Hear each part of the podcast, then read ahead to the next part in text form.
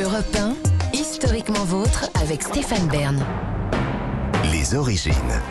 Et pour conclure cette émission, on remonte aux origines, toujours avec Jean-Luc Lemoyne et Gavin Clemente Ruiz, et surtout avec vous, David Castel-Lopez, puisque on, on est très intrigué par l'origine du passage piéton. Oui.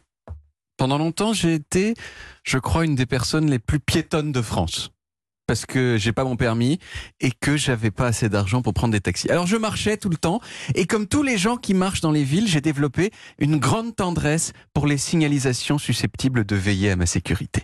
Comme tous les piétons, je préfère quand c'est le petit bonhomme qui est vert et non pas le gros rond qu'il y a en dessous pour les voitures. Comme tous les piétons, je préfère le granit au macadam et d'une façon générale, comme tous les piétons, je préfère les trottoirs à la chaussée à une exception près, qui s'incarne dans la partie de la chaussée qui précisément est le royaume des piétons, le passage piéton. Alors je dis ça, mais il se trouve que je suis français et que donc je considère un peu qu'un passage piéton, ce n'est pas un endroit très défini.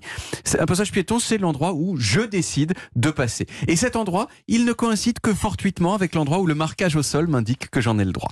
Je dis, euh, je dis que je fais ça parce que je suis français, parce que c'est vrai que dans d'autres pays que j'ai visités, comme les États-Unis par exemple, à chaque fois que je traverse la rue en dehors du passage piéton, je me prends des regards de mépris haineux de la part des gens, des regards que normalement on réserve aux violeurs d'enfants. Voyez, alors que moi je n'ai fait que traverser en dehors des clous.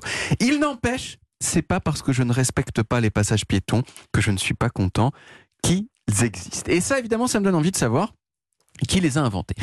Dans l'Empire romain, il y avait déjà des proto-passages piétons sous la forme de pierres surélevées euh, disposées sur la chaussée, des pierres euh, une hauteur de 30 cm à peu près.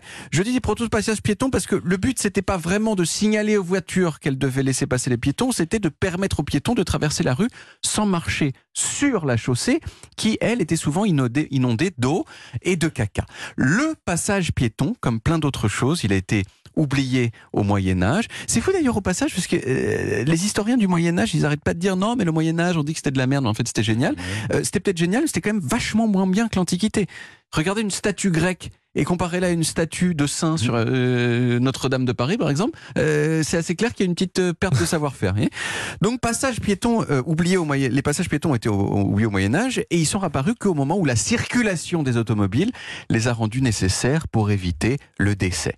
Alors en France, ça a d'abord été des clous comme on l'a dit, à partir des années 20. Deux grosses rangées de gros mmh. clous gigantesques qui délimitaient une allée où les piétons étaient invités à marcher. Ça a été adopté un peu partout, mais ça avait un gros inconvénient, c'était que c'était trop discret et donc les automobilistes mmh. ne les voyaient pas.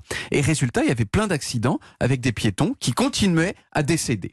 Alors dans les années 40, le gouvernement anglais a dit maintenant, tu sais quoi On va régler le problème. Et les Anglais ont installé un laboratoire d'expérimentation dans une ville anglaise de la banlieue de Londres qui s'appelle Slough. S-L-O-U-G-H. Slough, c'est une ville qui a très mauvaise réputation. Si vous avez vu la version anglaise de The Office, c'est mmh. là que se trouvent les locaux de la PME de Ricky Gervais. Mais euh, euh sa mauvaise réputation est plus ancienne encore parce qu'elle abrite depuis longtemps déjà la plus grande zone d'activité privée en Europe.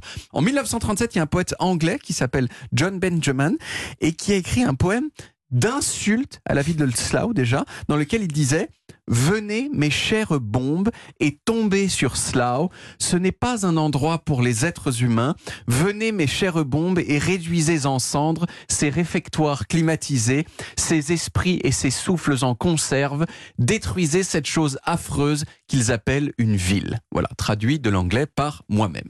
Et à Slough, en 1946, les ingénieurs, ils ont testé plein de designs de passages piétons différents, des damiers, des lignes en diagonale, des lignes droites droite aussi, et il se mettait en surplomb et il regardait la réaction des piétons et des automobilistes.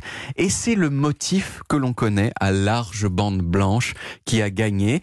Euh, ça a été installé officiellement à Slough le 31 octobre 1951, et puis ça a été généralisé d'abord à toute l'Angleterre, puis au monde entier. Et on estime que rien que la première année, ça a réduit de 10% le nombre de morts piétons en Angleterre. Alors aujourd'hui, le premier passage piéton de l'histoire à Slough, il a disparu. Pour quelle raison? Eh bien parce que la zone entière dans laquelle il se trouvait est devenue piétonne. C'est une, belle victoire pour les gens comme moi qui aiment la piétonnerie. Eh bien, merci beaucoup David. On retrouve les origines en podcast sur toutes les applis audio et en vidéo sur YouTube, Dailymotion et sur le site europe où vous pouvez également retrouver toutes nos émissions. Voilà, historiquement vôtre, c'est terminé pour aujourd'hui, mais on revient demain dès 16h avec Jean-Luc Lemoine et toute l'équipe, et surtout trois nouveaux personnages, trois dames fichées par le FBI. La peintre engagée Alice Neal, la militante dans les mouvements socialistes, pacifistes et féministes Hélène Keller. Et moi, je vous raconte une comédienne hollywoodienne engagée qui n'a pas peur de l'ouvrir et qui a bien raison. C'est Suzanne Sarandon. Ah oui, alors à demain les amis. À suivre sur Europe 1, c'est Punchline avec Laurence Ferrari. Historiquement vôtre sur Europe 1 et en podcast sur europe1.fr.